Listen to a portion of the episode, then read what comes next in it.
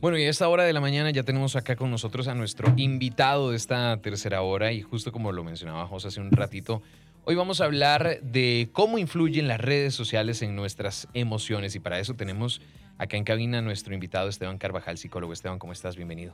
Muchas gracias, muy buenos días Jeff, buenos días José. Yo Buenos muy días. contento de estar con todos ustedes y bueno, hablando de este tema que siempre es tan actual como las redes sociales. Arranquemos, Esteban, y es que realmente afectan las redes sociales las emociones en, en el área psicológica y el desarrollo de identidades. Muchísimo, muchísimo, porque de alguna manera, bueno, sabemos que, que vivimos parte de nuestra vida también en las redes sociales, ¿no? Entonces, han, han llegado para quedarse y de alguna manera eh, todo lo que ocurre ahí también influye en nuestro estado de ánimo. Entonces, sí pasa mucho y, y- y específicamente con ciertas eh, eh, aplicaciones o redes que están generando, digamos, una serie de dificultades a nivel emocional en, en las personas, ¿verdad? Que, que están ahí. Y es que imagino también, Esteban, que dado que pasamos tanto tiempo en las redes sociales y somos muy dados a exponer cosas bonitas, no lo negativo, sino lo bonito que nos sucede. Y una persona que de pronto está atravesando una situación emocional un poco complicada y al ver todas las cosas bonitas del resto del mundo, que de pronto no es el 100% de su realidad, puede también eso colaborar a que de pronto se sienta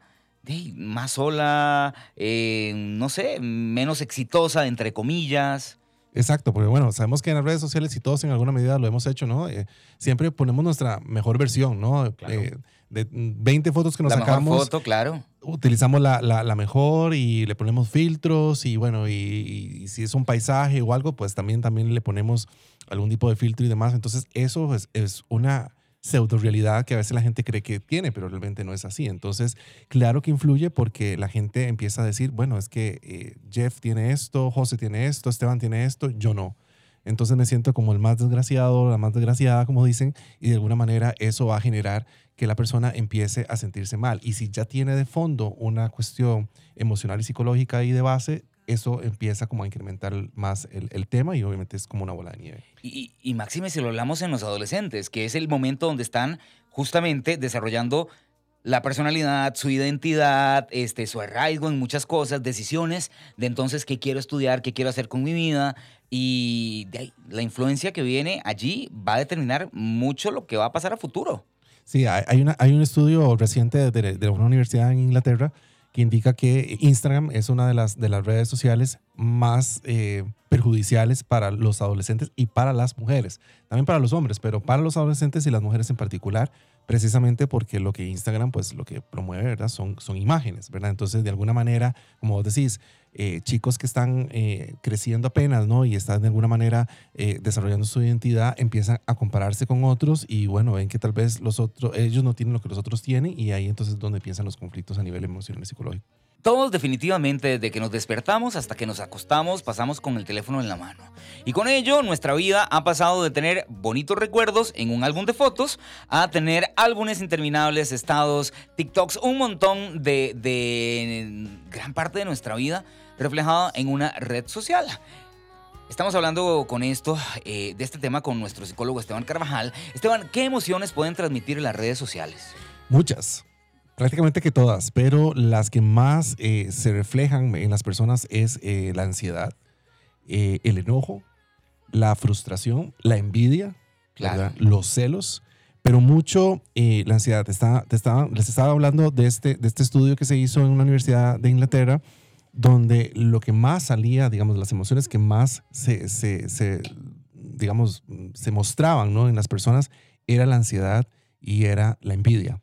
¿No? Precisamente por lo que te decía, uno empieza a ver a estas personas, eh, todo lo que tienen, ¿verdad? La, la figura perfecta, eh, las vacaciones perfectas y un montón de otras cosas que de alguna manera empezamos con la comparación y terminamos eh, sintiéndonos mal porque nosotros no somos esa persona. Y ahora vos dijiste algo, algo muy importante que en sí mismas las redes sociales no son malas, simplemente son, ¿no? Es el uso que, y el abuso que nosotros hagamos de ellas. No, no, es, no es satanizarlas, sino cómo nosotros percibimos y cómo estamos en una red social, lo que hace, digamos, la diferencia en todo, ¿no? Porque es, es parte de la vida, como les indiqué al inicio, ¿no? No, no podemos obviarla. Entonces, lo que tenemos es, es tratar de verla con una manera diferente para que eso no nos afecte tanto.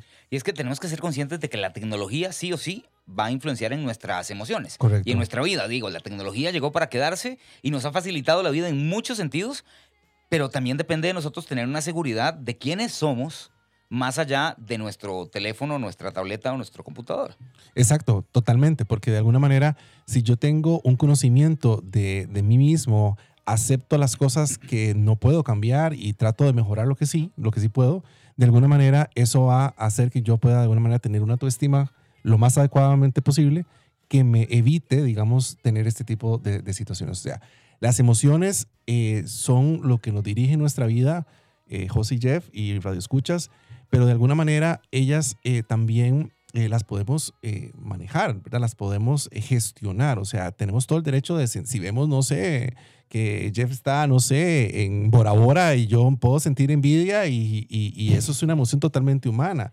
Pero después tengo que gestionar esa emoción. O sea, la expresión de la emoción no es el problema, es como yo la gestiono, porque lo que hago es que simplemente me la dejo, ¿no? Y, y queda residual de alguna manera y, y ahí es cuando me genera una serie de situaciones. O sea, no es, no es sentir envidia lo malo o enojo o ansiedad es lo malo, sino es como le- el curso que le doy a ella, ¿no? Porque es humano sentir todo ese tipo de cosas porque son Claro. parte de nuestro, de nuestro vivir, ¿no? Nos sucede dentro y fuera de las redes.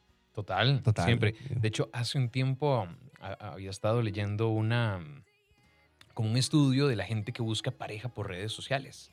Y entonces el, el conflicto que genera cuando vos de, evidentemente no sos, no cumplís con ciertos patrones, porque lo que hace una aplicación como Tinder es que te, te- te lee eh, facialmente cómo estás eh, configurado, es decir, si- la simetría de- del rostro. Entonces, que los rostros más simétricos los coloca primero antes que los rostros más asimétricos. Entonces, si vos tenés una cara perfecta, es más probable que encontres pareja, no porque la gente te dé más matches, digamos, sino porque la aplicación y el algoritmo te coloca de primero eh, cuando la gente entra a la aplicación. Entonces, si estás un toque desconfigurado, facialmente hablando, Ok. vas a salir luego. Entonces, la gente se deprime porque dice, no lo logré ni siquiera con una aplicación donde Nadie me dio match. Exacto, esto es una vitrina de cuerpos y ahí no lo logré. Y volvemos a lo mismo. Vas a mostrar tus mejores fotografías, vas a mostrar una personalidad escrita que se puede leer muy bonito, pero que cuando lo ves en la vida real no sabes cómo va a suceder. Hoy estamos hablando de un tema importantísimo, cómo influyen en las emociones las redes sociales. Em, y es que definitivamente afectan la vida de las personas. Para bien o para mal. De vos depende cómo querés que te afecten. Hablábamos ahora tras micrófonos, Esteban, que incluso ha llegado también no solamente al tema emotivo, ¿verdad? De, de cómo amanezco yo hoy, si me siento solo, si no, si exitoso o no exitoso, sino al punto de tomar decisiones también profesionales. Cuando muchas personas dicen, ¿de para qué este trabajo? Renuncio, ¿para qué esta carrera? No quiero, puedo ser influencer. Así es, y bueno, yo, yo que atiendo niños y adolescentes también, pues eh, yo he tenido eh, adolescentes que cuando les pregunto, bueno, ¿qué quieres hacer? ¿Qué quieres aspirar cuando seas grande? Y me dicen, yo quiero ser youtuber, ¿verdad? Y te dan toda una explicación de cuánto gana un youtuber, ¿verdad? Cuánto le, las marcas le- le- les ofrecen dinero y demás. Y bueno, suena como un poco tentador el asunto, ¿no? Pero al final eso es algo que, es, es pasajero, ¿no? No sabemos en qué momento eso va a acabar. Así como, así como nació espontáneamente, así también puede morir espontáneamente.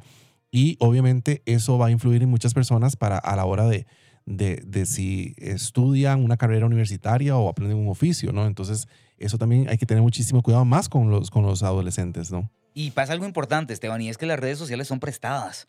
No nos pertenecen. El día de mañana cierran una red social y ahí se quedó toda la información. ¿Verdad? Y le sucede a muchas personas que de pronto alguien por envidia denuncia el perfil, se lo cierran y durante tres meses que te castigan si es que logras recuperarlo o te lo hackearon, prácticamente te sentís como una persona sin vida. Exacto. ¿Por qué? Porque se te olvida que lo que realmente existe, que es las personas con las que compartís en tu diario vivir, son las personas de tu trabajo, tu familia, tus amigos, compañeros, y no los 10 mil, 15 mil seguidores que te seguían siempre. Exacto, y bueno, y eso eh, he tenido casos parecidos a lo, a lo que vos mencionas, de personas que simplemente se deprimen por eso, ¿no? Eh, se llenan de ansiedad y eso empieza a generar una serie de conductas eh, adversas para la persona. Y usted diría, bueno, es que como vos decís, o sea, la vida transcurre también en las redes sociales, pero la vida también transcurre en la realidad. Y hay muchas cosas que van más allá de una red social, ¿no?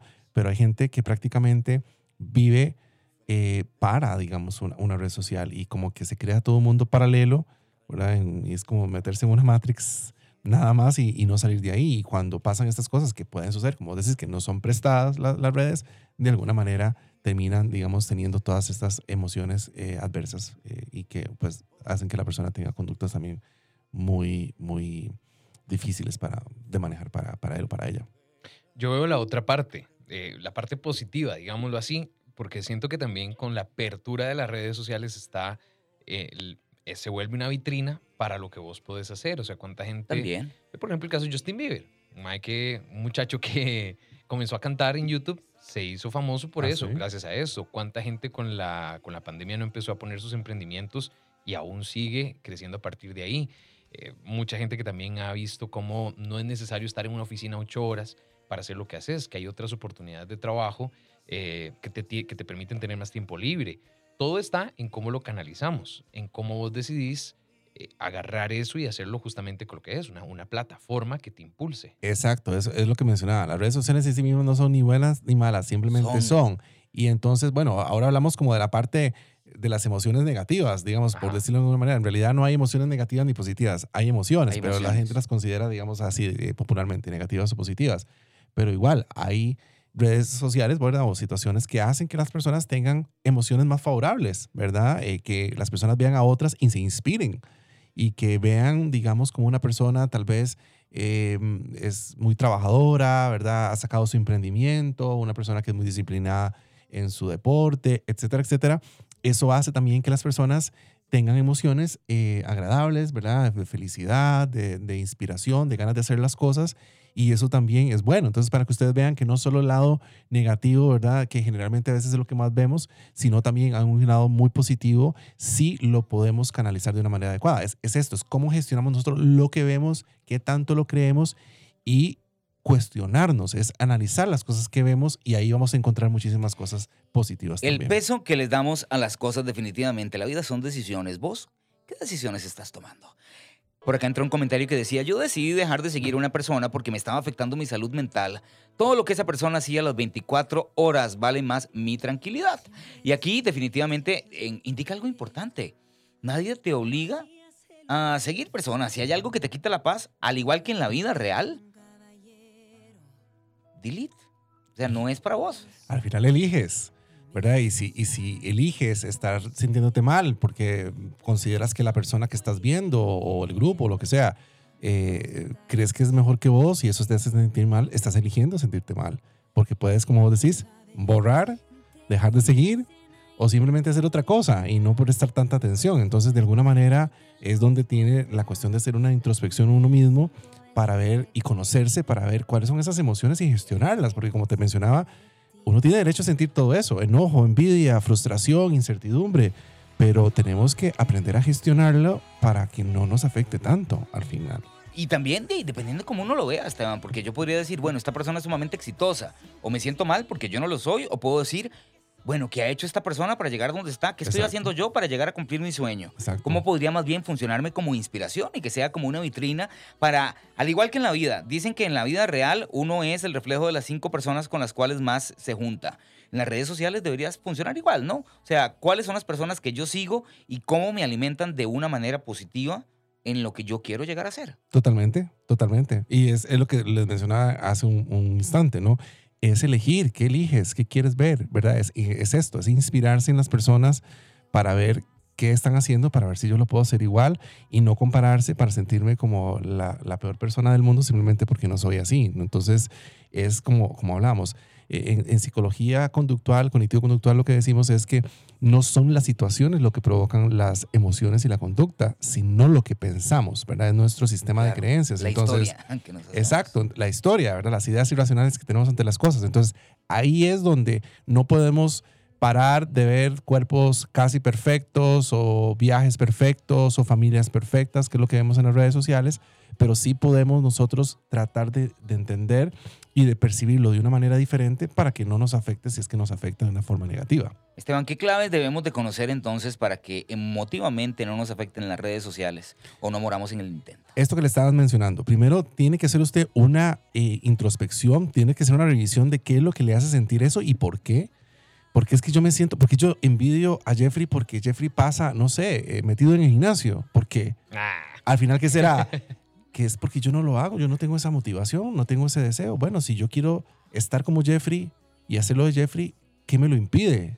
Tengo los medios, tengo la capacidad. Decisiones, Hago- eso te lo exacto. impide. Exacto, es, es tomar esas decisiones. Entonces, es ese conocimiento del por qué no hago las cosas, de alguna manera me ayuda a mí a tener una claridad para entonces decir, bueno, si, si tengo los medios, ¿por qué no lo hago? Porque yo puedo, puedo estar como él, puedo, puedo ser como él. Entonces, claro, está entendiendo de que si soy como él, no es que eso me va a dar automáticamente la felicidad, ¿verdad? Porque también eso es un problema, sino una cuestión más de inspiración y de motivación para hacer las cosas. La felicidad te la va a dar tu aceptación propia. Exacto. Punto. Nada ficticio, nada más. Y las redes no son malas, no son buenas, son redes. Vos decidís cómo las utilizas. Esteban, muchísimas gracias por habernos acompañado en esta mañana con un excelente tema, como siempre que nos acompañas. ¿Cómo pueden contactarte? Bueno, me pueden contactar al el WhatsApp de citas al 8844-5868 y en las redes sociales como psicólogo clínico Esteban Carvajal y en www.psicólogocarvajal.cr.